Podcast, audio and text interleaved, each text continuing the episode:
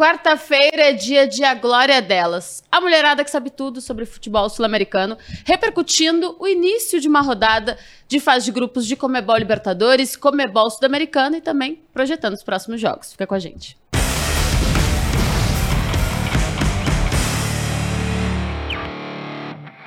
Hellos, muito boa tarde. É um prazer estar aqui de volta.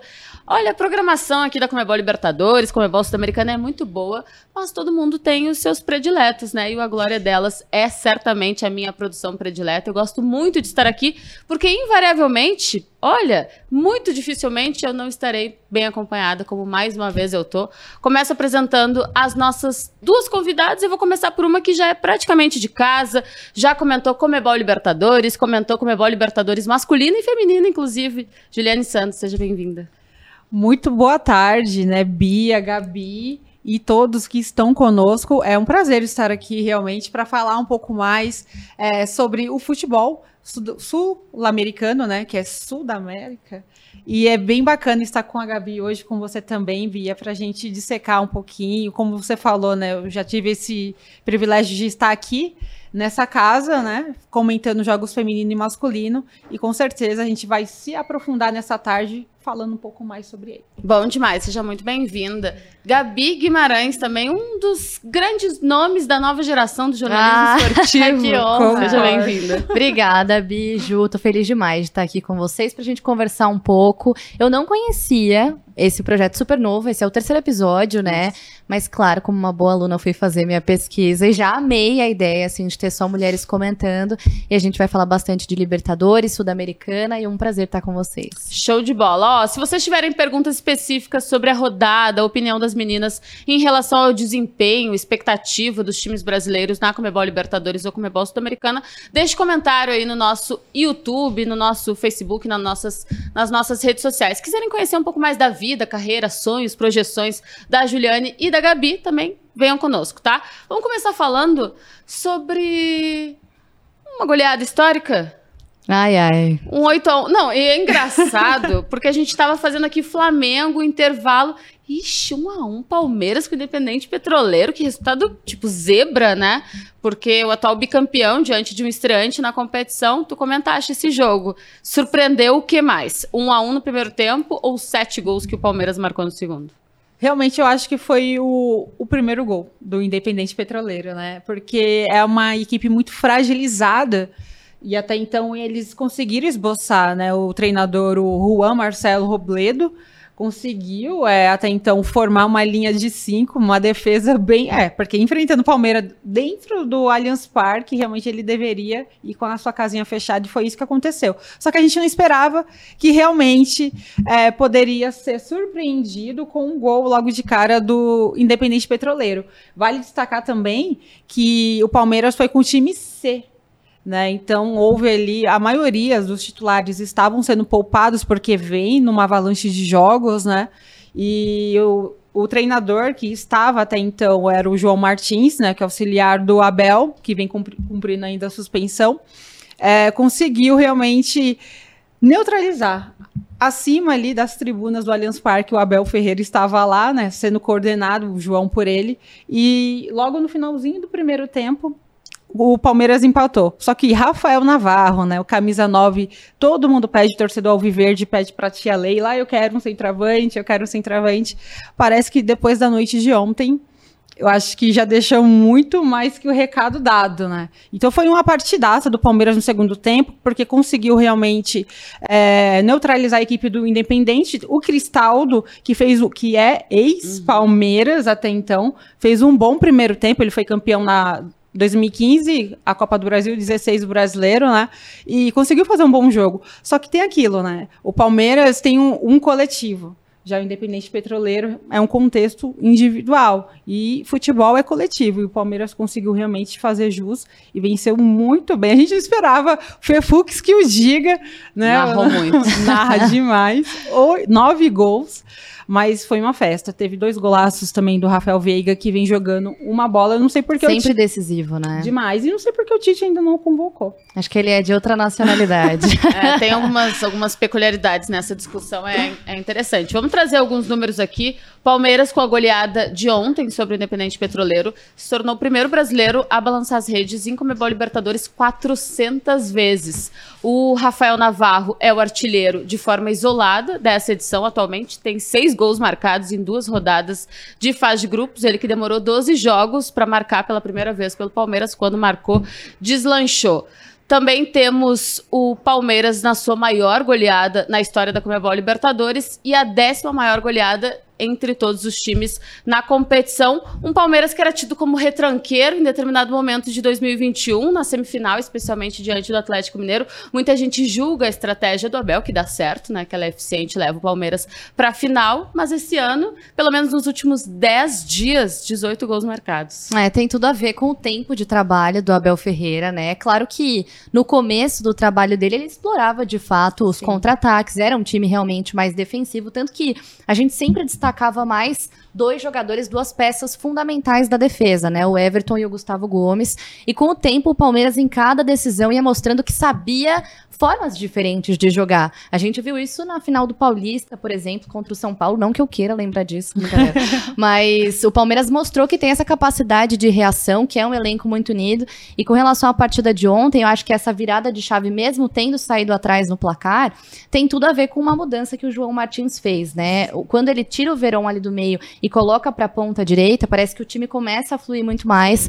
E aí é inevitável a gente não, não destacar a atuação do Navarro. Você falou do camisa 9, fechou a janela de transferências, o torcedor do, Palme do Palmeiras estava meu Deus do céu, cadê essa contratação? Se falou em Alares, falou em outros nomes também. A Leila até deu uma entrevista para a Folha de São Paulo, né, falando que o problema não era dinheiro, que o problema é que o jogador queria ficar na Europa ou que o time não queria ceder o atleta e por isso o Palmeiras não conseguiu. Eu continuo achando que há necessidade, sim, de contratação na, na próxima abertura, né, no meio do ano, para conseguir, enfim, contratar um camisa 9 de fato. Só que o Navarro provou, né, em dois jogos e seis gols, que ele pode crescer, que ele pode evoluir, ele é super novo, né? Então acho que o próprio Abel Ferreira, ele é muito bom nessa parte psicológica. Pode ajudar a tirar essa pressão, né, Júlia? Só tem 21 anos. Exatamente. Então, tirando essa pressão, talvez ele consiga se desenvolver mais e fazer esse papel que tanto falta no Palmeiras, né? Ontem ele foi o responsável por aumentar, né, por deixar o placar mais elástico e mais uma vez o Palmeiras provou que com o time A, com o time B, com o time C, eu acho que precisa de algumas peças de reposição, Sim. mas as que tem hoje diante de adversários mais fracos, como foi o caso de ontem, o time do Abel Ferreira dá conta do recado. É impressionante. Esse, esse ponto da pressão, eu acho que o que conta muito a favor do Navarro é ele não ter sido contratado para ser a figura do 9. Ele já contra foi contratado como alguém para reposição mesmo, pra compor né? elenco, perfeito. E mesmo assim ele se pressiona, logicamente, todo jogador, jogador quando vai vestir uma grande camisa quer responder dentro de campo, principalmente ele que foi um dos principais personagens do título do Botafogo na segunda divisão do Campeonato Brasileiro, mas consegue com tempo, com um pouco mais de paciência e agora tendo mais né? Porque ele não é uh, o titular, nem mesmo uma das primeiras opções ali para o setor ofensivo do Palmeiras, eu concordo. Ainda precisa contratar um camisa 9, mas o fato da, dessa pressão, essa mochila não estar nas costas do Rafael Navarro, pode ser um grande ponto para ele. E, ó, ele tem seis gols agora pelo Palmeiras na Comebol Libertadores. O Rony chegou aos 12. O Rony e o Alex são os artilheiros da história da equipe Alviverde na competição. Do jeito que tá essa fase de grupos pro Palmeiras, Palmeiras goleou o Tátira fora de casa, por exemplo. Vai receber o Tátira no Allianz. Se o Abel continuar rodando o elenco, pensando em Copa do Brasil, em Campeonato Brasileiro, o Navarro vai continuar sendo utilizado, ele pode beliscar até um top três, quatro dessa artilharia. Ah, sem dúvida. Ele precisa de rodagem, né? E, como você disse, o Abel Ferreira vai ter que utilizar esses jogadores. A gente tem falado insistentemente disso, né, em todos os programas esportivos sobre o cansaço dos jogadores. Foi uma pré-temporada absurda com Demais. Mundial, Recopa. O Paulista que nem era prioridade acabou se tornando em função de Palmeiras chegar mais à frente, né? E aí o Abel vai ter que tomar algumas decisões. Aí, inclusive, eu até ouvi, li uma entrevista recente do Irineu Gonçalves, que é do Núcleo de Saúde do Palmeiras, e aí ele foi questionado, tipo, o que o Palmeiras vai fazer com desgaste muscular, com cansaço, com tudo, isso vai aparecer no meio da temporada, né? E aí o que ele explicou é que cada jogador vai ter um tratamento específico, do tipo, você funciona mais viajando mais, não sente tanto a viagem. Já você fica 90 minutos. Você precisa de uma dieta diferente. E nessa nessa salada, né, nessa Uhum. mistura toda, nessa rodagem, o Navarro vai ser muito utilizado e acho que tem grandes chances de amadurecer com 21 anos numa competição como é a Libertadores, né, Ju? Sem dúvidas, porque o, o Rafael Navarro, como a Gabi até mesmo citou, tem 21 anos. Né? Ele vem, a Bia também falou, de uma Série B com o Botafogo. Né? Então lá ele foi artilheiro. Então, é, com minutagem que o Abel Ferreira vem dando para ele, aproveitando agora como vem com essa sequência muito grande de jogos, tá sendo muito incisivo né, para o jogador. Sim. Então, como ele já vem aproveitando muito agora ne- nessa fase de grupos da Copa Libertadores, vai colocar o quê? Uma pulguinha atrás da orelha do Abel Ferreira. Falar, opa, né? O Rony. Será que a minha solução é caseira? E será que a minha solução está aqui em casa? Sim. O Rony também vai ficar preocupado, porque muitas das vezes ele também é um centroavante, né? Joga também ali. Ele falou: opa, Rafael Navarro. Ontem mesmo ele deve ter falado: eita, melhor eu me preocupar, me coçar um pouco mais aqui. Mas é isso. O Palmeiras tem elenco. Né, tem muito elenco. É, pode dar minutagem para esses jogadores como Navarro, né? A gente, o Astueta jogou muito bem ontem também, no lugar do Danilo no primeiro tempo. Então, dando minutagem para esses jogadores, tem o Murilo na zaga. É, o Abel Ferreira, ele tem um plantel é, intenso, extenso e, muito qualificado. Mesmo se não for A, B, C, mas ele tem.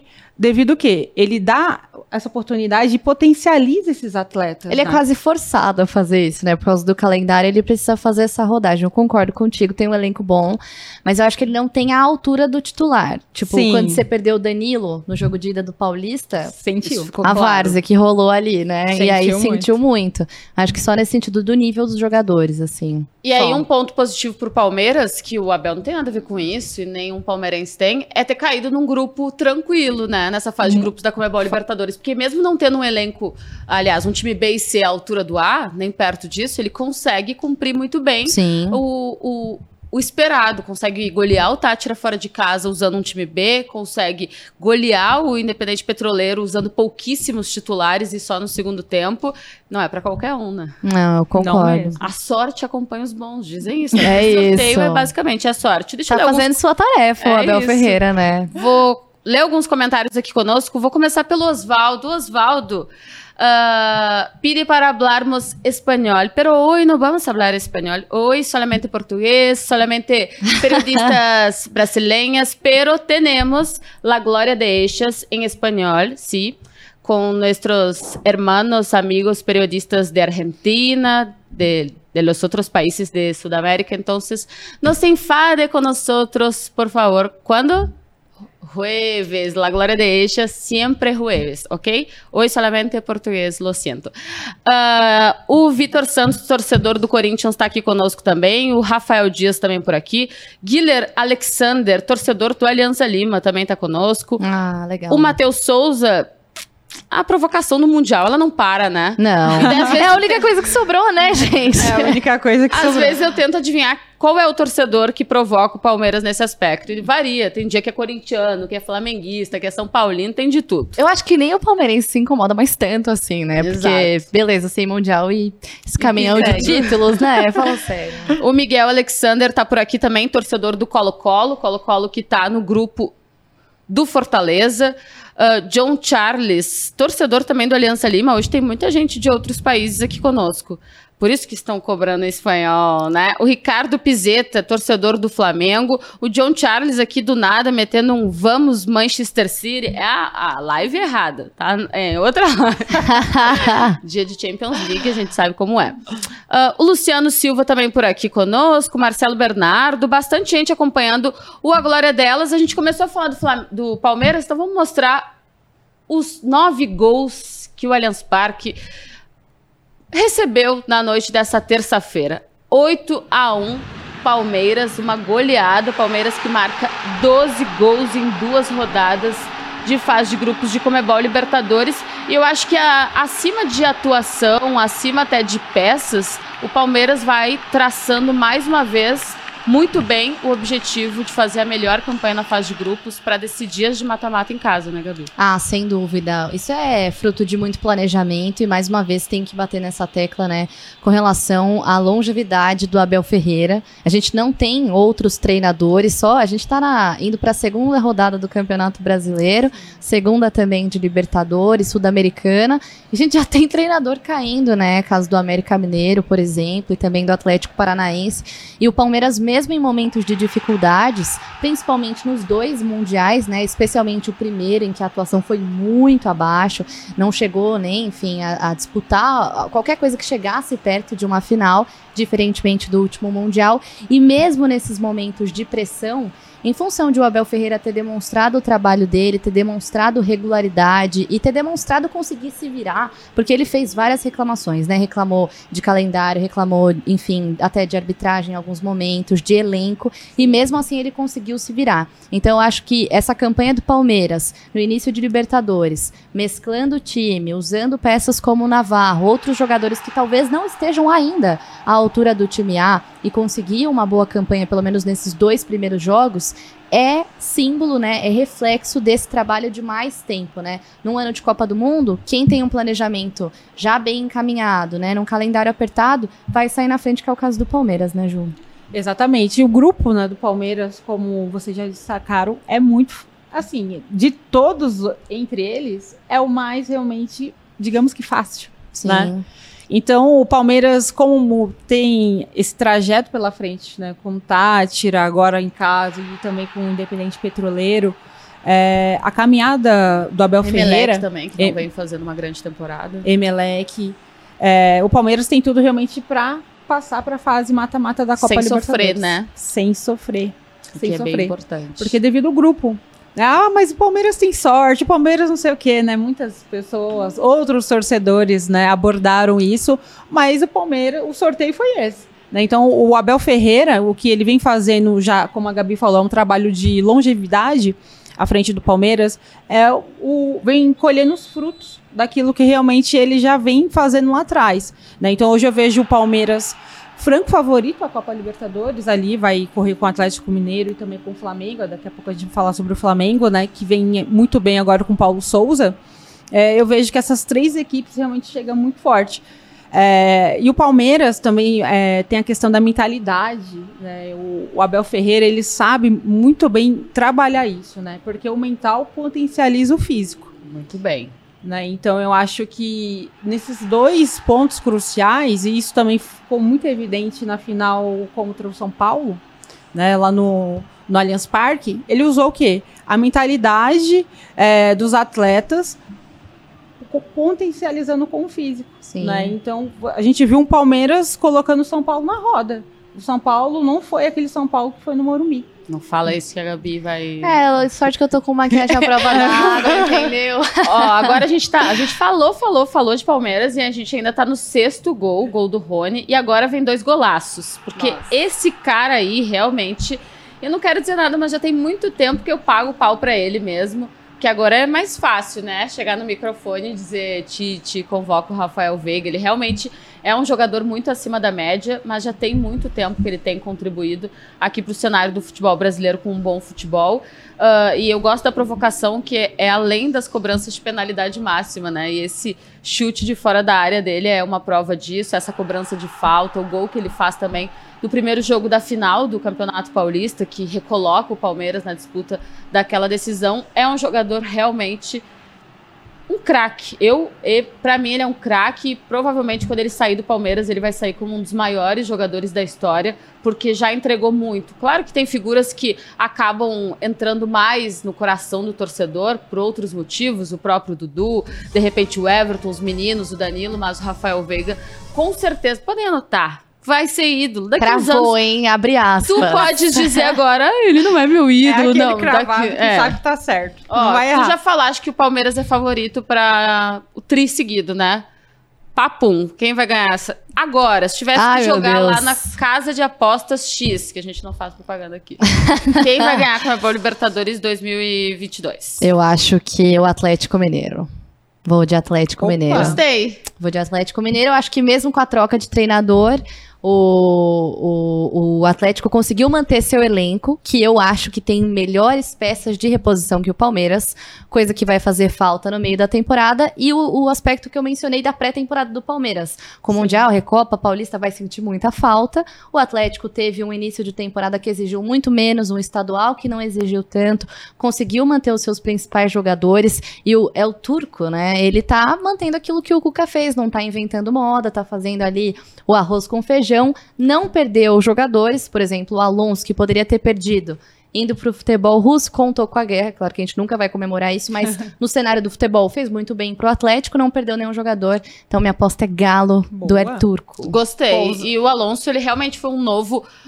Um reforço, um velho novo reforço que faz muita Total. diferença, né? Já jogando 90 minutos, que é um grande ganho, né? Ele ainda não tinha disputado 90 minutos na temporada, deu duas assistências, é um jogador ah, do setor defensivo, mas que faz muita diferença também para a criação ofensiva do Atlético Mineiro. E hoje a gente tem o primeiro clássico mineiro da história, que há uns anos atrás a gente chutaria que poderia ser um Cruzeiro e Atlético Mineiro, mas o futebol, a vida, Ai, ai. Ai, é uma bola que gira, gira, né? e teremos um América Mineiro e um Atlético Mineiro históricos. É, um clássico, a gente tem essa máxima no futebol de falar que clássico é clássico e vice-versa, e é verdade. Muito. Só que se a gente tirar isso, né, e avaliar só dentro de campo e o cenário dos dois times, é inevitável, né, Ju, a gente colo não colocar o, Atlético como favorito. O América vive um momento difícil de troca de treinador, não acho que deveria ter acontecido, né? Também acho que é, você até poderia ter tirado o Valentim, por exemplo, ter feito um outro planejamento, mas não no meio da temporada, assim, né? Depois de perder é, é, essa primeira partida e já demitiu o treinador. Mas você tem a. O Valentim, não, desculpa, O o Marquinhos. Marquinhos. É que o Valentim caiu no Atlético É. Paranaense. O Marquinhos. juntos, né? Primeira juntos. rodada de Brasileirão. Deram as mãos e saíram, mas enfim, o Marquinhos. Só que agora o América tem a volta do que- dos que não foram, né? O Mancini de volta, que se conseguir manter o trabalho que o Marquinhos estava fazendo, dar continuidade, talvez não tenha de começar do zero.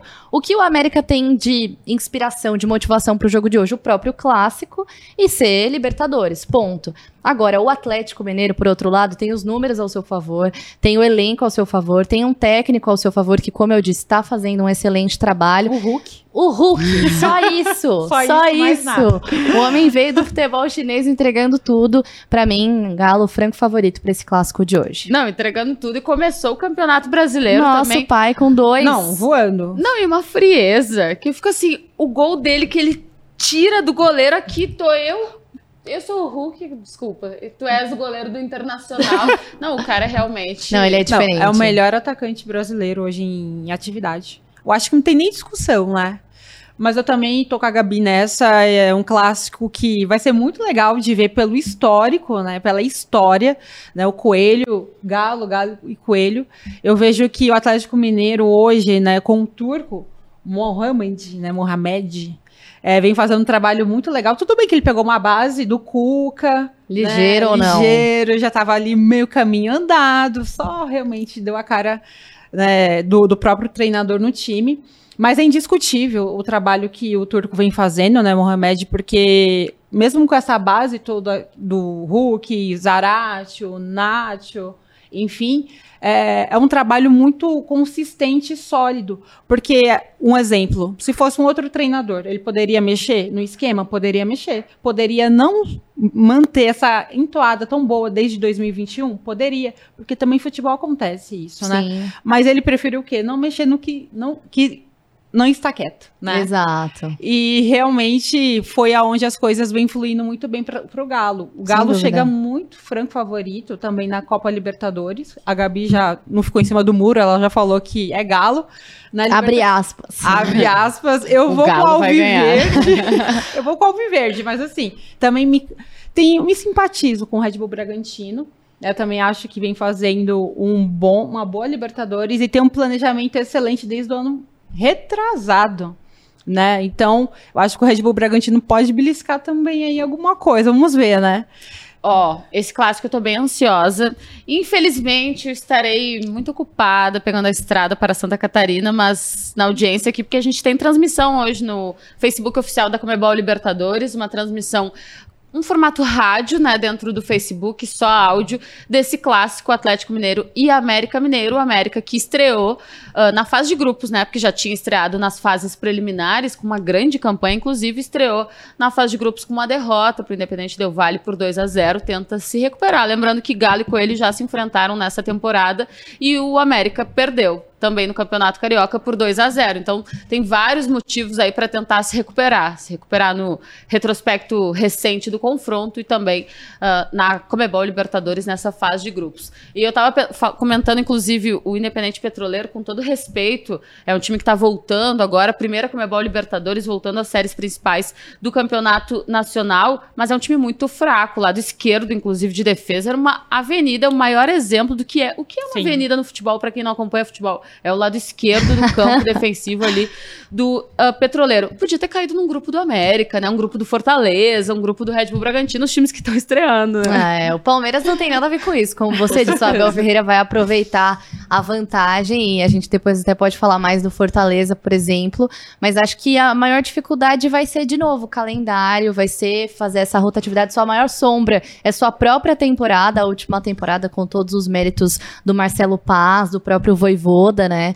E poderia ter pegado um grupo mais tranquilo? Poderia. Poderia. Mas o Fortaleza tá tentando rodar elenco, vai ter dificuldade com o calendário, eu acho. Até conseguiu reforçar seu elenco. Tem hoje a folha salarial mais alta da sua história, né? De 4 milhões de reais, coisa que o Fortaleza não tinha vivido. Mas eu acho que esses times que estão em ascensão, né? Que poderiam ter pegado um grupo um pouco melhor, mas não aconteceu, é, vão sofrer bastante com a questão da rotatividade. Mais do que Palmeiras, mais do que o Galo, enfim, mais do que os outros que a gente considera como favoritos, né? Ó, a gente vai falar daqui a pouquinho sobre o Fortaleza, o primeiro time do Ceará a disputar uma Comebol Libertadores. Começou tropeçando e tem um jogo importantíssimo hoje. E um jogo que é a Comebol Libertadores na essência, né? Porque vai jogar no Monumental de Nunes, um dos principais estádios do nosso continente, diante de um River Plate, enfim. Já já vamos falar sobre isso, mas falamos invariavelmente sobre três favoritos para a Comebol Libertadores. Falamos sobre Galo, Palmeiras. Vamos rodar então os gols da vitória do Flamengo. Vitória por 3 a 1 sobre o Tajeres de Córdoba ontem no Maracanã. Flamengo fiz os dois jogos do Flamengo, então eu posso falar assim com propriedade. Estreou vencendo, é verdade, fora de casa, diante do Sporting Cristal, mas nada bem. É o famoso dos clichês do futebol, o famoso venceu sem convencer. Mas ontem, diante do Tajeres, o Paulo Souza faz algumas alterações importantes, conta com o retorno do Felipe Luiz, do João Gomes à titularidade, porque na primeira rodada ele não tinha 100% de condições físicas, começa no banco de reservas, mas conta especialmente com o quarteto que tanto deu o que falar nas temporadas de 19 e 20, jogando perto, aproximado e não adianta. Quando eles estão inspirados, os quatro, parece que eles se encontram em campo com uma facilidade. Everton Ribeiro, Arrascaeta, Bruno Henrique e Gabigol. O Arrascaeta, ele sofre o pênalti do gol que o Gabigol converte. O Bruno Henrique, ele dá assistência para o Everton Ribeiro. O Everton Ribeiro marca dois gols. Ele não marcava dois gols com a camisa do Flamengo desde março de 2020. Ele não balançava as redes pelo Flamengo na temporada desde fevereiro de 2022, duelo diante do Madureira. Ele só tinha um gol na temporada, uma assistência diante do Bangu, então ainda vinha com uma atuação bem apagada, sendo cobrado por parte dos torcedores. Retorna a. Recupera a braçadeira de capitão, e acho que isso influencia também, né? Porque o Paulo Souza estava com um problema em relação às lideranças do Flamengo. E Talvez seja chovendo molhado falar mais do mesmo, mas não adianta. Muito desse Flamengo ainda passa por esses quatro nomes. Ah, sem dúvida. Ontem muita gente chamou a vitória de o ressurgimento do Everton Ribeiro, né? Porque de fato foi o que aconteceu, tendo marcado dois gols, dado quatro assistências, né? E acho que o que você falou com relação a esse quarteto representa muito bem o que aconteceu, né? Porque além de eles se comunicarem muito bem, a gente pode ver uma mudança de posição ali, por exemplo. O Paulo Souza, como a maioria dos treinadores não vai ter nessa temporada, né? Não teve tempo de treinamento, mas ainda assim eu acho que ele conseguiu flexibilizar um pouco o esquema tático dele. Por exemplo, o Bruno Henrique não ficou pregado do lado esquerdo, ele Nem teve um liberdade para flutuar, assim como o quarteto. Então acho que finalmente tiradas todas as questões políticas e internas do Flamengo, coisa que a gente nem, nem tem tanta informação, às vezes não consegue acessar, mas que é reflexo dentro de campo, né? Na estreia da Libertadores, a gente não viu, por exemplo, o Marcos Braz lá em campo, acompanhando o time num momento de crise, num momento de crítica, num momento de manifestação entre aspas, né? Muita gente passou do ponto dos torcedores e a própria, as próprias substituições, né? Os jogadores saíram na primeira partida quase sem olhar para o Paulo Souza, assim. Então, esse clima, todas as regras dele, né, de acordar cedo, sem celular, jantar todo mundo junto, num momento como esse, em que ainda tem sombra de Jorge Jesus, em que um time está se encontrando ainda mais uma vez, né, se reconstruindo, tentando voltar às origens daquele time de 19 que funcionou de maneira espetacular, é um momento de adaptação de fato, mas acho que ontem o Paulo Souza foi muito bem, acertou, ele precisa de mais tempo ainda, né, na minha minha opinião, para conseguir fazer esse time ficar mais azeitado, como a gente gosta de dizer, né? Mas uhum. ontem foi uma atuação muito positiva e eu gostei especificamente do quarteto e de como ele flexibilizou um pouco a escalação e o esquema tático dele. O quarteto ele é um destaque, mas ontem também teve a estreia do Santos, né? O Boa. Santos começa como titular, não atuava desde clá os clássicos Atletiba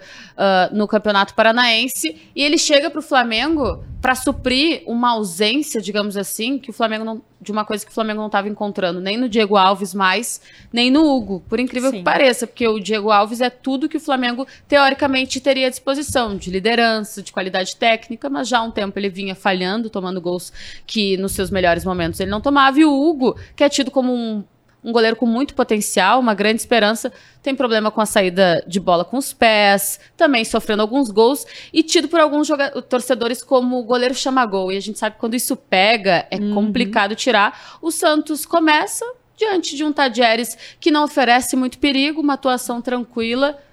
Achas que ele vai cair nas graças do torcedor?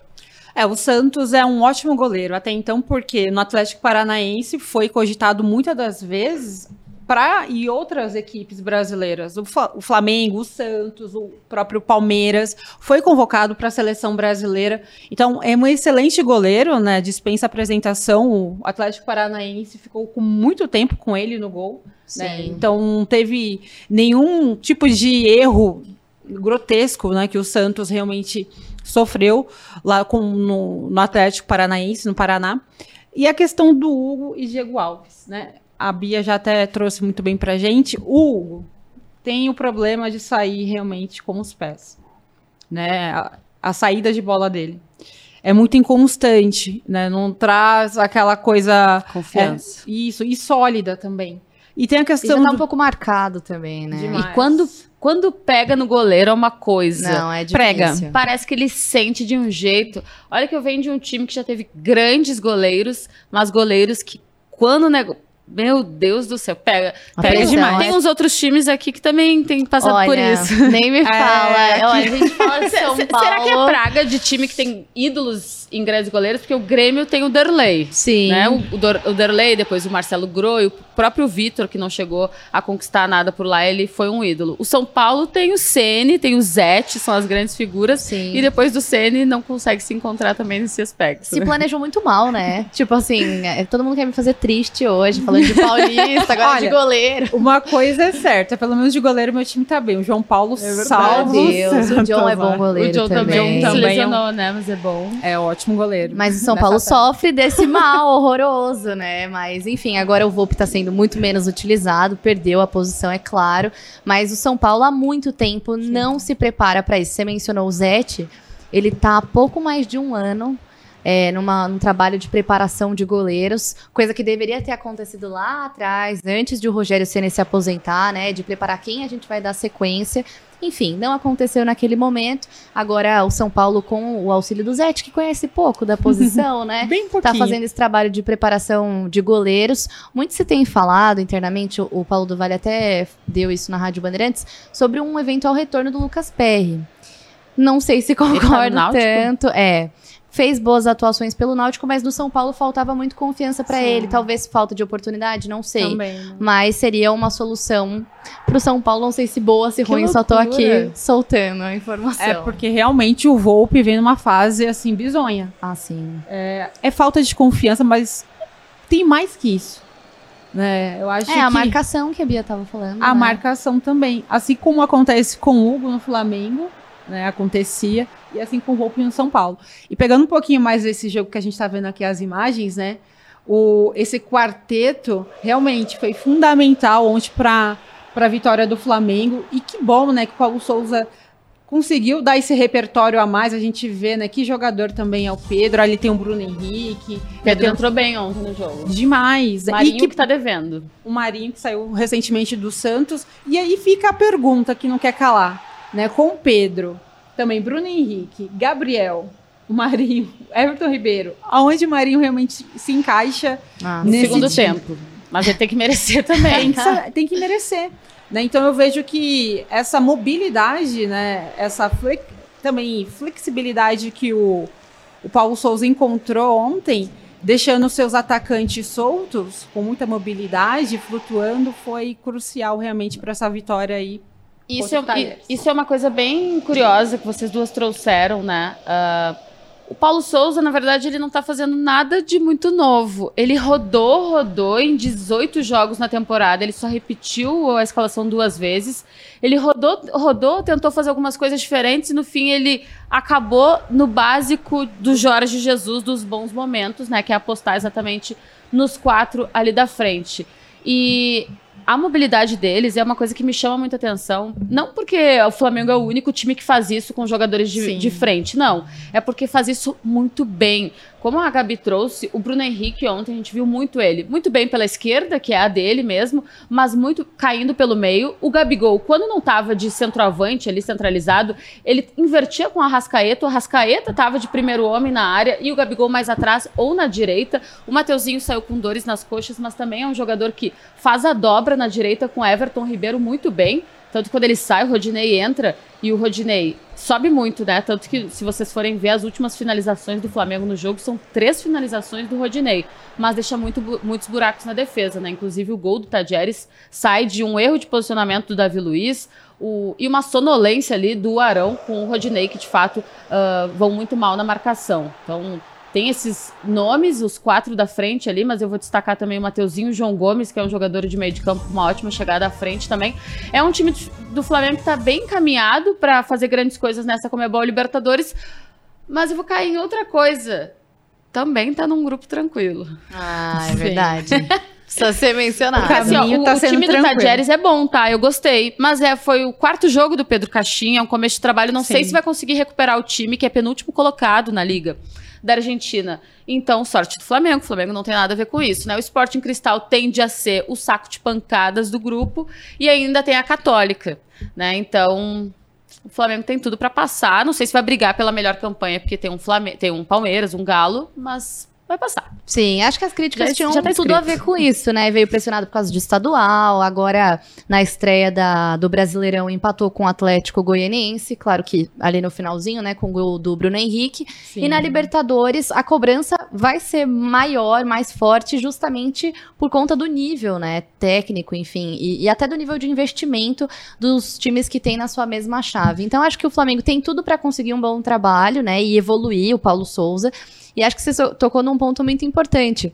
Paulo Souza não inventou a bola, não fez não. nada de diferente. Inclusive, se pareceu até com alguns jogos do Rogério Senna ainda à frente do Flamengo, né? Então, é, ele fez o arroz com Sim, feijão. O Arão na zaga, tudo bem que ele precisava, mas Sim. é o Senna. É o Senna, total. Era um jogo que se pareceu muito com o do Rogério Senna quando ainda estava na frente do Flamengo, né? E agora vai fazendo alguns ajustes pontuais, mas eu gostei muito de ver essa escalação que deu um pouquinho mais de mobilidade para os jogadores. As ideias dele no começo não estavam funcionando e tem que aproveitar mesmo esse grupo mais fraco para conseguir se desenvolver, né? Para conseguir ficar mais forte, mais entrosado e principalmente a questão do relacionamento. Não consigo tirar isso da minha cabeça com relação ao Paulo Souza. Eu acho que é muito fácil colocar a culpa no elenco, falar, ah, o elenco quer derrubar. Não acho que seja isso. Sim. Mas eu acho que é um processo de adaptação natural, né? Depois de ter passado pelo Renato Gaúcho, pelo Rogério Ceni, a sombra do Jorge Jesus que acompanhou esses dois treinadores e agora acompanha também o Paulo Souza esse, não é nem extracampo, né? Essa parte de vestiário, eu acho que continua acompanhando o Flamengo. Ah, eu fiquei com uma dó do Paulo Souza, porque na coletiva ele fala sobre isso, né? Que é injusto, Dá né? a entender sobre uh, que se incomoda com o fato do torcedor flamenguista ficar sempre fazendo comparações com 2019 Eu nunca passei por isso. Eu sou o Paulo Je o Jorge Jesus. Olha o ego. O Jorge Jesus na vida de algumas pessoas, mas algumas pessoas já sentiram isso. É tu namorar alguém que ainda pensa na ex. É muito sim, triste é, isso. Terrível. Sim, Zoeira, não sou isso na vida de ninguém, nunca passei por isso, mas eu acho que deve ser muito ruim pra pessoa que tá ali agora tentando ser o que outra pessoa um dia já foi. Acho que o Paulo Souza tem que se libertar dessa disputa, digamos assim, né? Porque o torcedor do Flamengo tem que parar com isso. Mas eu vou dizer uma coisa para vocês. Close em mim. Bomba. O problema do Flamengo é o sucesso do Palmeiras. Porque o Flamengo do Rogério Ceni, ele é campeão brasileiro, campeão da Supercopa do Brasil, campeão carioca e pau e pau e pau no Rogério Ceni. Não é porque o torcedor não estava feliz, é porque ele estava vendo um time melhor. Ele estava vendo um Palmeiras ser campeão da Comebol Libertadores dentro do estádio Maracanã. Uh, o problema do, do Flamengo não é ter sido vice-campeão de uma Comebol Libertadores dois anos depois de ter sido campeão, né? Não era desde 1981. É ter perdido uma Comebol Libertadores para o Palmeiras. O problema do torcedor do Flamengo é que ele se acostumou com 2019 e achou que tudo bem se nunca mais acontecer. Mas logo em seguida viu um Palmeiras que está mostrando que pode isso pode repetir. Um Palmeiras que ganhou Comebol Libertadores, Uh, Copa do Brasil, outra Comebol Libertadores, com isso disputou dois mundiais, ganhou um campeonato paulista agora do jeito que foi, brigou por campeonatos brasileiros, mas ainda Sim. não conquistou com o Abel Ferreira. Então eu acho que a crítica maior do torcedor do Flamengo não é em relação ao Flamengo, é em relação ao que o Flamengo tá vendo. Atlético Mineiro fazer, Palmeiras, Palmeiras fazer. E o Paulo Souza tem que tentar se blindar disso, porque é um início de trabalho ainda. Tudo bem, 18 jogos, mas muito foi campeonato carioca, uma outra vibe perde jogadores por lesão. Tem jogadores que são contratados, o Pablo, por exemplo, e sequer estreiam, né? Rodrigo Caio ainda fora, então algumas ausências que também precisam ser destacadas. Então, torcedores, calma, é o famoso torcedores, calma, deixa o homem trabalhar. O Rogério Ceni, vocês tinham várias outras desculpas para não gostar dele. O Renato Portaluppi, então, nem se fala. Mas o Paulo Souza tem tudo que hoje os torcedores estão querendo. Torcedores estão querendo. É europeu, é português, vem de uma escola, é entendido, gosta de falar sobre futebol, não é retranqueiro e é ambicioso. Exato. Perfeito. Falei, falei. Já diriam os torcedores do Palmeiras verde a cor da inveja, né? É o que os torcedores do Flamengo estão vivendo agora. Mas eu acho que essa rivalidade interestadual é boa, né? Demais. Fica, porque eles vão chegar nas principais competições e, vai fazer diferença ter esse elemento a mais, essa rivalidade entre dois estados, né? Porque é isso que a Bia falou, né, Gabi? É a questão de nivelação, né? Tá vendo que realmente o Palmeiras tá num sarrafo um pouco mais alto agora, o Atlético Mineiro também. Aí o Flamengo, ó, 2019, 2020, eu tava bem. E agora, por que eu vou regredir? Sim, sem dúvida. Né? Então eu ganhei tudo e porque o Palmeiras tá passando na minha frente. Né? Então é, é, questão de. Tem aquilo também, né? A cor verde é, é a cor da esperança. Ah, mas eu tô com inveja. Talvez. Talvez, né? Os flamenguistas com o alviverde. Mas, assim, aquela inveja, a inveja de competitividade. Não, eu quero competir também, eu quero vencer também esse campeonato. E, e falando em treinadores portugueses, né? Paulo Souza, Abel Ferreira, hum. tem um que não tá dando ainda muito certo, ainda não mostrou. A gente vai falar dele, né, daqui a pouco, que é o Vitor Pereira. Pode começar já. Bora lá então. Eu acho, né, que pegando essa linha de treinadores portugueses, a Bia já destacou também, deixa o homem trabalhar, né, o Paulo Souza. Ele não fez nada demais ontem, a gente vai frisar mais uma vez isso, feijão com arroz, né, um volume ofensivo enorme, né, com esse quarteto ontem, a Rascaeta que já vem jogando um bolão há muito tempo, inclusive, até mesmo nesse início de temporada ele que estava segurando sozinho lá na frente, né, porque o Gabriel ainda estava meio que deslocado, o Bruno Henrique também, enfim, mas parece que depois de ontem as coisas voltaram a renascer no ninho do urubu, mas eu vejo que a questão do Vitor Pereira, né? Chegou realmente ali é, na equipe do Corinthians com algumas peças já contratadas pontuais, como o Ilha. Né? A gente tem o Juliano, Renato Augusto, Renato Augusto Roger Paulinho, Guedes, né? Paulinho, Roger Guedes. O elenco do Corinthians não é ruim, longe disso, muito longe. Né? E por que não vem dando certo?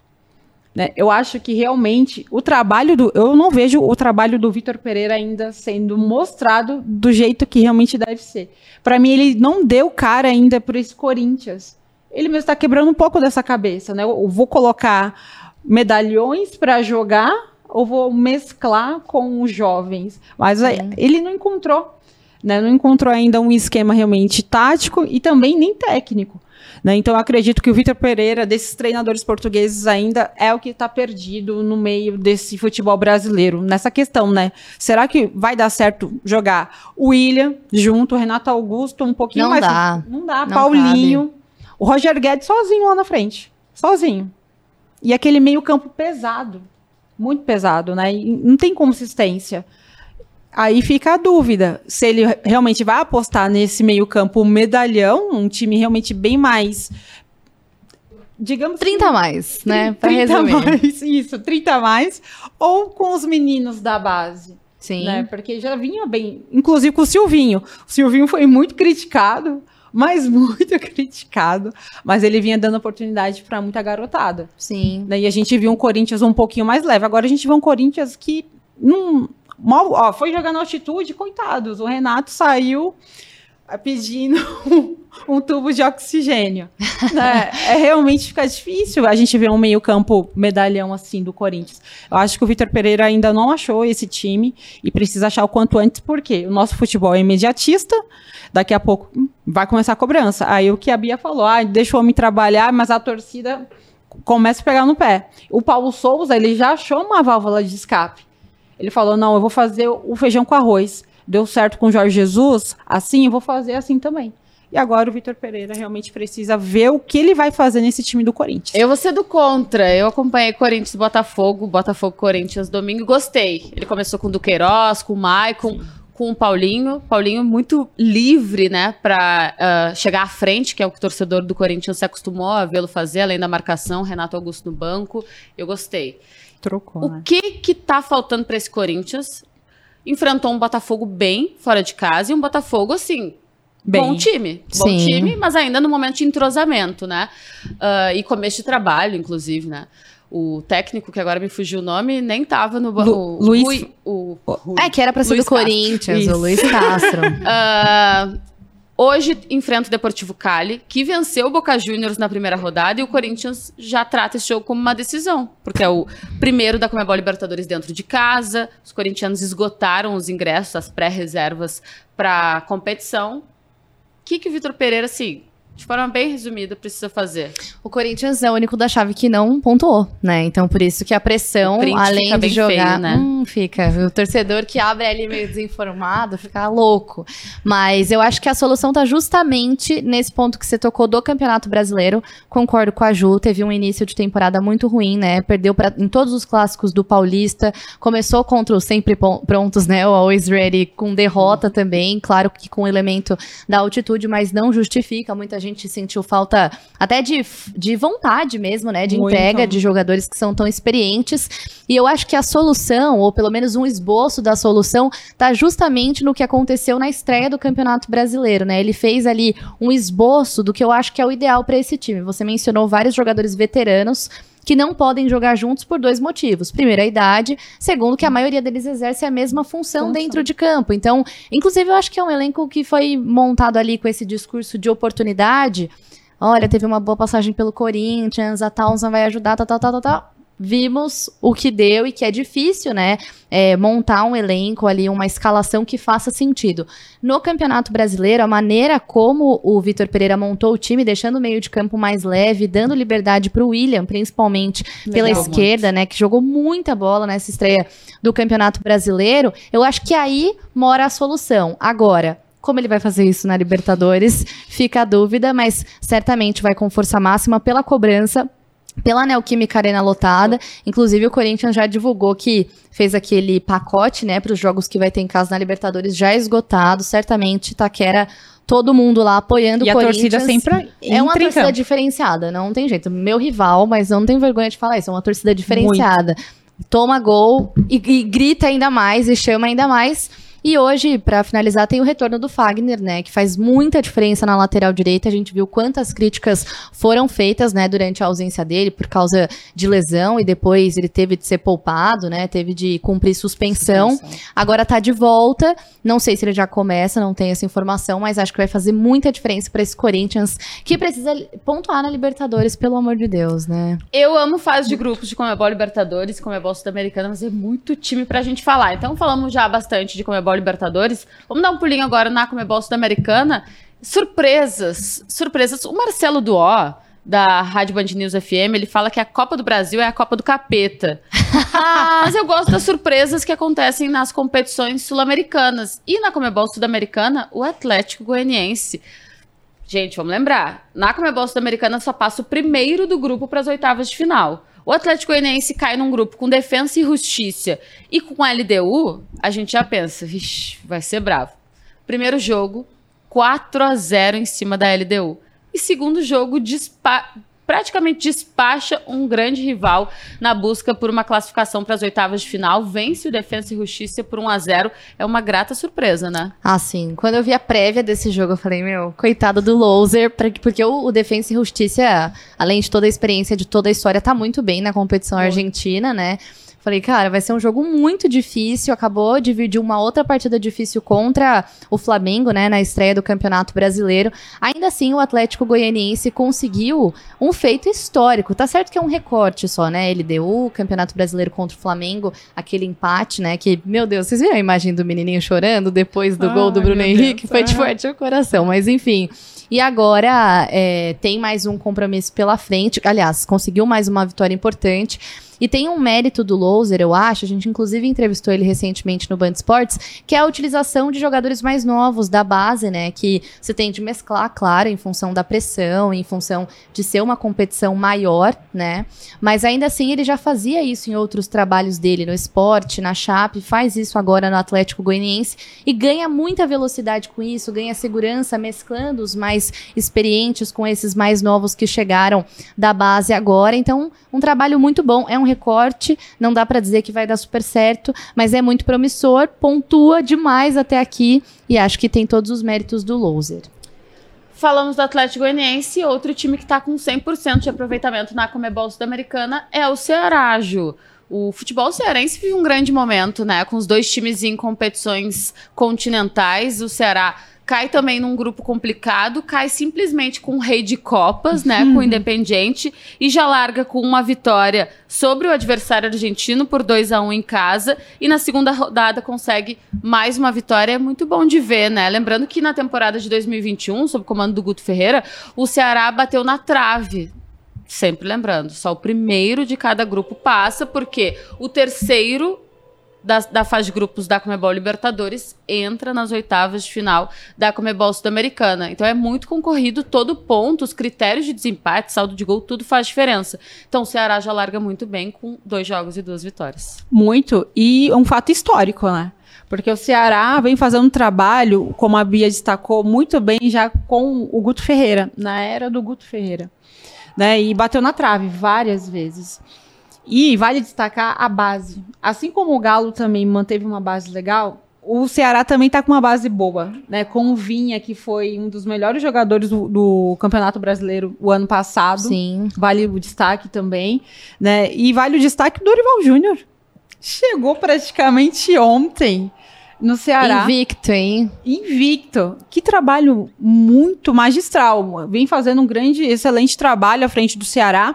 O Vozão, né, que tem tudo realmente para se assegurar muito bem nessa Sul-Americana. Eu acredito que o trabalho do Orival Júnior, que passou pelo Santos, pegar o currículo dele, Atlético Paranaense, enfim, foram trabalhos muito legais que ele fez, né? até mesmo com o material que tinha em mãos. Mas se você pegar um, um, o Ceará, né, que já vem com uma base formada né, de bons jogadores, que já vem jogando bem há muito tempo juntos, o, o Dorival Júnior realmente só deu aquela mexidinha, aquele tempero dele realmente e conseguiu fazer esse grande feito, invicto até aqui com o Ceará, e eu vejo o Ceará muito bem nessa Sul-Americana. Eu vejo que pode ir muito longe, inclusive, e a gente vai falar do Santos daqui a pouco, inclusive melhor que o Santos. Né? Porque já gente... emenda já, já emenda a corneta. Olha o coração falando aqui Ó o, ao vivo. ó o coração, como a Gabi com São Paulo, Grêmio, aqui, Santos, vamos Então, lá. o Grêmio vai demorar pra voltar pra uma competição. É, Por enquanto, não. tem que se contentar com as plaquinhas. Com a história, que tem que tem aqui atrás. Enfim, né? Então, parabenizar o Dorival Júnior por grande trabalho de olho. Eu até falei hoje no Twitter, eu falei de olho nesse Ceará, porque realmente vai fazer uma grande temporada 2022. Falando sobre Santos, né? Na Sul-Americana. O Santos, que agora tá com Fábio Bustos, treinador argentino, também chegou pre- precocemente, recentemente. Vem fazendo um trabalho é, aquém daquilo que o Santos pode proporcionar no momento. A gente sabe que o Santos passa por uma receita bem baixa, né, em questão financeira. O André sofre pra fazer conta nesse Santos, né? Meu Deus. Muito, Gabi. A gente fala que também é o só é o pagador de boletos, né? É o, pag- o pagador de boletos é Que não são dele, tá? que não é dele exatamente. Isso é o pior, né? E não é dele. Né? O Santos, o que aconteceu com o Santos são requisitos das más gestões que passaram no clube. E tá, realmente a conta chegou. E é uma conta que não fecha. Não vem fechando. Mesmo pagando esses 300, trocentos N boletos, não fecha a conta. Não fecha. E isso acaba refletindo que de fora, de dentro para fora, né? Que é a gestão e dentro de campo. né? Então você tem a base do Santos, né? Que pelo amor de Deus, sempre os raios ali é Toda vez no mesmo lugar, impressionante. impressionante. Tem o Marcos Leonardo, tem o Ângelo, tem o Kaique na zaga. Ju, cair cedo na Comebol Sul-Americana Boa. e não brigar na parte de baixo do Campeonato Brasileiro, ou se manter na Come... e Não tô falando sobre cair, tô falando sobre brigar. Ou se manter, Não, ou se manter bomba, na né? Comebol Sul-Americana até onde der, mas passar mais uma temporada fazendo as contas. É papum. Olha, de verdade, mais uma temporada fazendo as contas.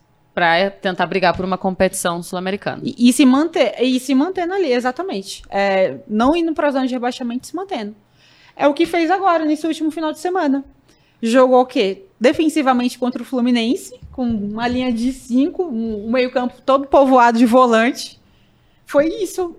Defensi- o Santos jogando defensivamente é uma coisa que geralmente é difícil de ver. Sim.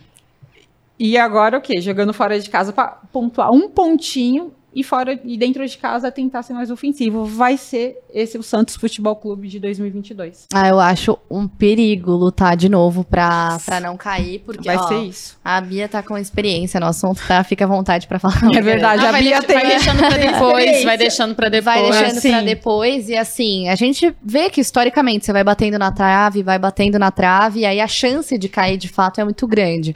Então, assim, não sei, você como torcedora pode falar melhor do que eu, mas eu priorizaria o Campeonato Brasileiro. São Paulo vai fazer isso, por exemplo, o Rogério Ceni já deixou claro. É claro que um título da Sul-Americana deixaria o torcedor o quê? Eu te amo, Rogério Ceni, claro. Porém, ninguém quer passar pelo que aconteceu na última temporada, né? De ficar ali até o final, dependeu de um clássico contra o Palmeiras que o Abel levou os reservas pensando na Libertadores pra somar pontos, pra fazer contas, um time com uma história grande como tem o São Paulo e como tem o Santos também, não preciso nem dizer. Então eu acho que a prioridade tem que ser de manter no Campeonato Brasileiro, sim, até porque a gente vê cada vez mais que na tabela quem olha pra cima já tem perspectiva de Libertadores, quem olha pra baixo acha que vai já cair, né? E, e os números estão ficando cada vez mais próximos mesmo, as possibilidades cada vez mais mais fáceis mesmo, né? Numa derrapada, é um campeonato muito difícil. Que inclusive Sim. foi eleito recentemente por uma Federação Internacional de Futebol como a competição mais forte do mundo. Sim. Porque é muito diferente mesmo. Às vezes você perde três pontos valiosos para um time que tá na zona da degola, que tá na zona do rebaixamento. E às vezes você consegue um bom resultado, é difícil de prever, porque é um campeonato extenso, difícil. Então acho que times como os nossos, tá? Deveriam focar no Campeonato Brasileiro para não passar aperto de novo. O Bruno Pellegrino pergunta aqui: boa tarde, meninas. Vocês acham que o Independiente Petroleiro é parâmetro? Não. Próxima. Brincadeira. Assim como outros times do grupo do Palmeiras, isso não pode ser prejudicial ao time nas próximas fases, com certeza. É o que a gente fala também. Não acho que vai ser prejudicial, porque esse elenco do Palmeiras já vem atuando junto, né? Um longo trabalho do Abel Ferreira e a gente sabe da qualidade, especialmente do time titular. Mas é o que a gente fala dos campeonatos estaduais, principalmente os de fora do estado de São Paulo, né? Campeonato Carioca, Campeonato Mineiro, Campeonato Gaúcho, que às vezes eles dão uma enganada, porque o Sim. nível ele é nivelado mais por baixo, né? A qualidade técnica é nivelada mais por baixo. Ah, mas acho que não é o caso do Palmeiras, né? O Palmeiras, nas últimas duas temporadas, já teve grupos relativamente fáceis na fase de grupos da Comebol Libertadores, mas não se deixou enganar, né? Inclusive, passou uma fase de mata-mata na última agora com o Atlético Mineiro, com São Paulo, pegou o River Plate, então é um time assim. Vamos na boa enquanto der pra ir na boa, mas quando o negócio apertar, o Palmeiras sabe que vai apertar, então minha opinião aqui não é parâmetro, mas não acho que o Palmeiras caia nessas armadilhas. O Pedro José dos Santos escreveu: está ótimo o programa hoje, top. A Ana Regina é cunhada de alguém? Minha. Ah, cunhada beijo. linda, top. Ah, Um beijão, Wesley? Menezes, show demais a edição de hoje. O André Bastos manda Avante Palmeiras. O Eduardo Camargo. Avante. Avante Palmeiras. Palestra. É, avante palestra. É. Achei que eu tinha lido errado. Né?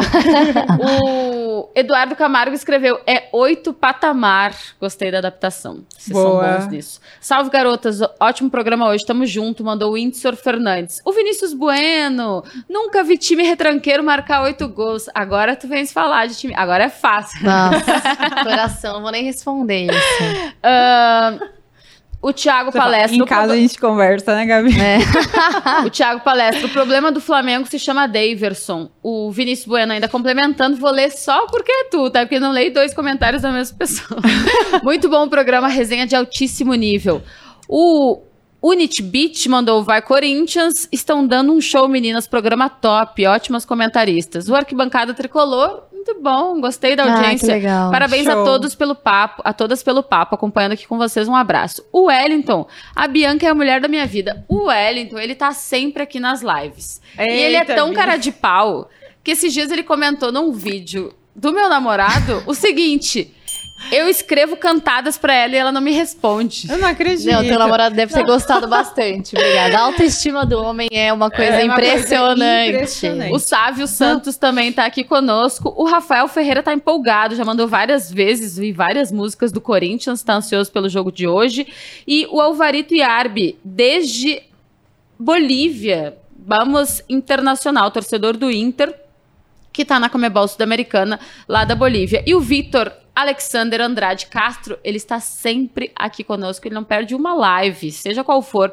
Muito buenas Fiel. tardes, saludos desde Guayaquil, muitas bendiciones, gracias, beijos. Ah, o Dudu Nunes, o Timão, hoje perde. Não sei de quem ele é torcedor, mas com certeza não é do Corinthians, né?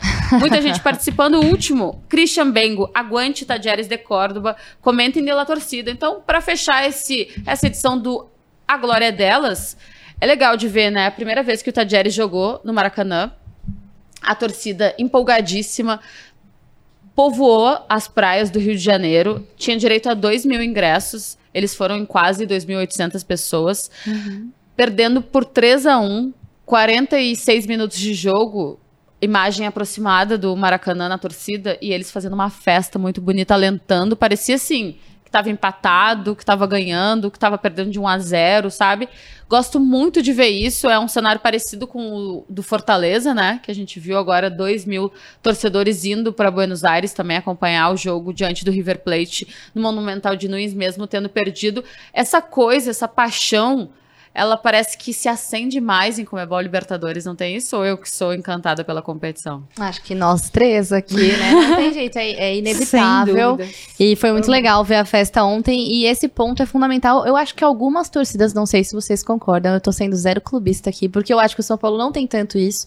Mas algumas torcidas têm um pouco desse elemento do tipo. Estamos saindo atrás, meu time está perdendo e agora é o momento de eu ser o 12 jogador. Agora é o momento de eu incentivar e gritar ainda mais. A gente mencionou o Tajeres agora por causa do comentário, mas a torcida do Corinthians é evidente. Vocês vão ver hoje no jogo, né? A maneira como eles reagem a todos os lances, isso no masculino, no feminino, mesmo. assim. Diferente. Quando tomam um gol, a impressão que dá é que a torcida adversária tomou conta ali da Neoquímica Arena, quando na verdade não. É a torcida do Corinthians fazendo essa diferença, esse barulho que faz muita diferença. A gente viveu pandemia com os estádios vazios, momento horroroso, né? Tipo, muito ruim, outra energia.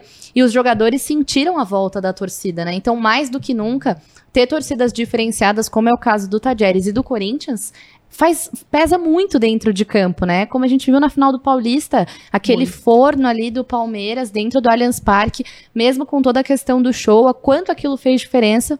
E acho que esse exemplo do Tajeres também se encaixa muito bem, né, Ju? Total. A torcida do Corinthians é uma torcida realmente diferente. Zero clubismo aqui também, como a Gabi citou. É uma das maiores. A maior, né, do futebol brasileiro. Se tratando hoje, vai ser o décimo segundo. A segunda maior, eu achei. Primeira Flamengo? Flam é, tá ali, é uma 40 briga. milhões. É uma briga. Aí vem os corintianos falando, não, é assim, é primeiro e segundo, posso colocar eu também. Pau, eu pago pau pras duas, a competição também. é entre vocês, mas eu acho que é do é, Flamengo é, vocês maior. briguem aí pra ver quem é primeiro e segundo, mas a gente realmente paga um pau pra Flamengo e Corinthians, não tem o que falar. É uma torcida diferente. E 12 segundo jogador, né? A torcida do Corinthians entra, entra dentro de campo. Isso vai ser muito diferente, um fator crucial para o jogo de hoje. Sim. Eu acredito que pode até mudar o contexto de jogo do Corinthians através da torcida, inclusive, em questão de raça, sabe? Raça, os, os torcedores empurrando o time, eu acho que isso vai ser um fator crucial para o Corinthians até dar um amp, uma subida, uma elevada nesses jogos de Copa Libertadores dentro de casa, né? E Copa Libertadores é diferente, né, gente? É algo surreal, também é uma competição que eu gosto muito, particularmente falando, né? Quando se trata de Copa Libertadores, por, por isso, né? Essa garra, essa raça, né? Então você vê é, aquele negócio de sangue no olho, sabe? É bem diferente. E outra, é um tiro curto. Né? Então, é um tiro curto, aí você vai pegar o Campeonato Brasileiro, que são 38 rodadas, né? E até lá, então pode mudar muita coisa, né? Vai oscilar. A Copa Libertadores, não. Como é um tiro curto, você vai ter que realmente dar o seu melhor e outra. É uma competição continental, é diferente. Futebol sul-americano é mais pegado. Você vai jogar contra argentino, argentinos, né, que adora realmente chegar mais forte, bolivianos, paraguaios, uruguaios, então realmente é uma competição que mexe com a gente também, principalmente com a gente, brasileiros. Ó, eu falo aqui, eu não tô puxando saco dos meus chefes. Podem buscar nos meus arquivos aí, eu tenho Twitter desde 2010. A Comebol Libertadores é minha competição preferida da vida. E na época eu era só bicampeã. uh, realmente é muito diferente. A gente prometeu, então, antes de encerrar, rapidinho, pra Ju. Se fosse para dizer que um vai mais longe na Comebol Libertadores, Red Bull Bragantino ou Fortaleza? Red Bull Bragantino. Por quê? Devido cancha que pegou ano passado sobre a Sul-Americana. É, realmente. Red Bull Bragantino num grande projeto, já conseguindo feitos históricos, uma primeira disputa de Comebol Sul-Americana em 2021, agora a primeira disputa de Comebol Libertadores. Fortaleza não começou bem, tá num grupo difícil, é verdade, né? Uh, tem alguns campeões das suas competições uh, nacionais da última temporada. Hum. Perde em casa mesmo com aquela baita festa da torcida, agora vai tentar se recuperar diante do River Plate.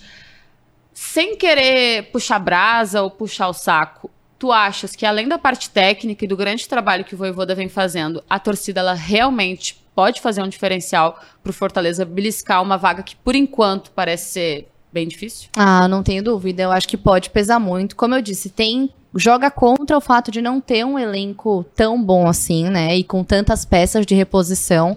Mas no melhor momento do Fortaleza, na última temporada, em 2021, não pôde contar com a sua torcida, né? Sim. E isso fez muita falta, porque era um momento histórico, reflexo do trabalho. Se a gente pegar em 2017, há pouquíssimo tempo atrás, o Fortaleza estava na Série C do Campeonato Brasileiro.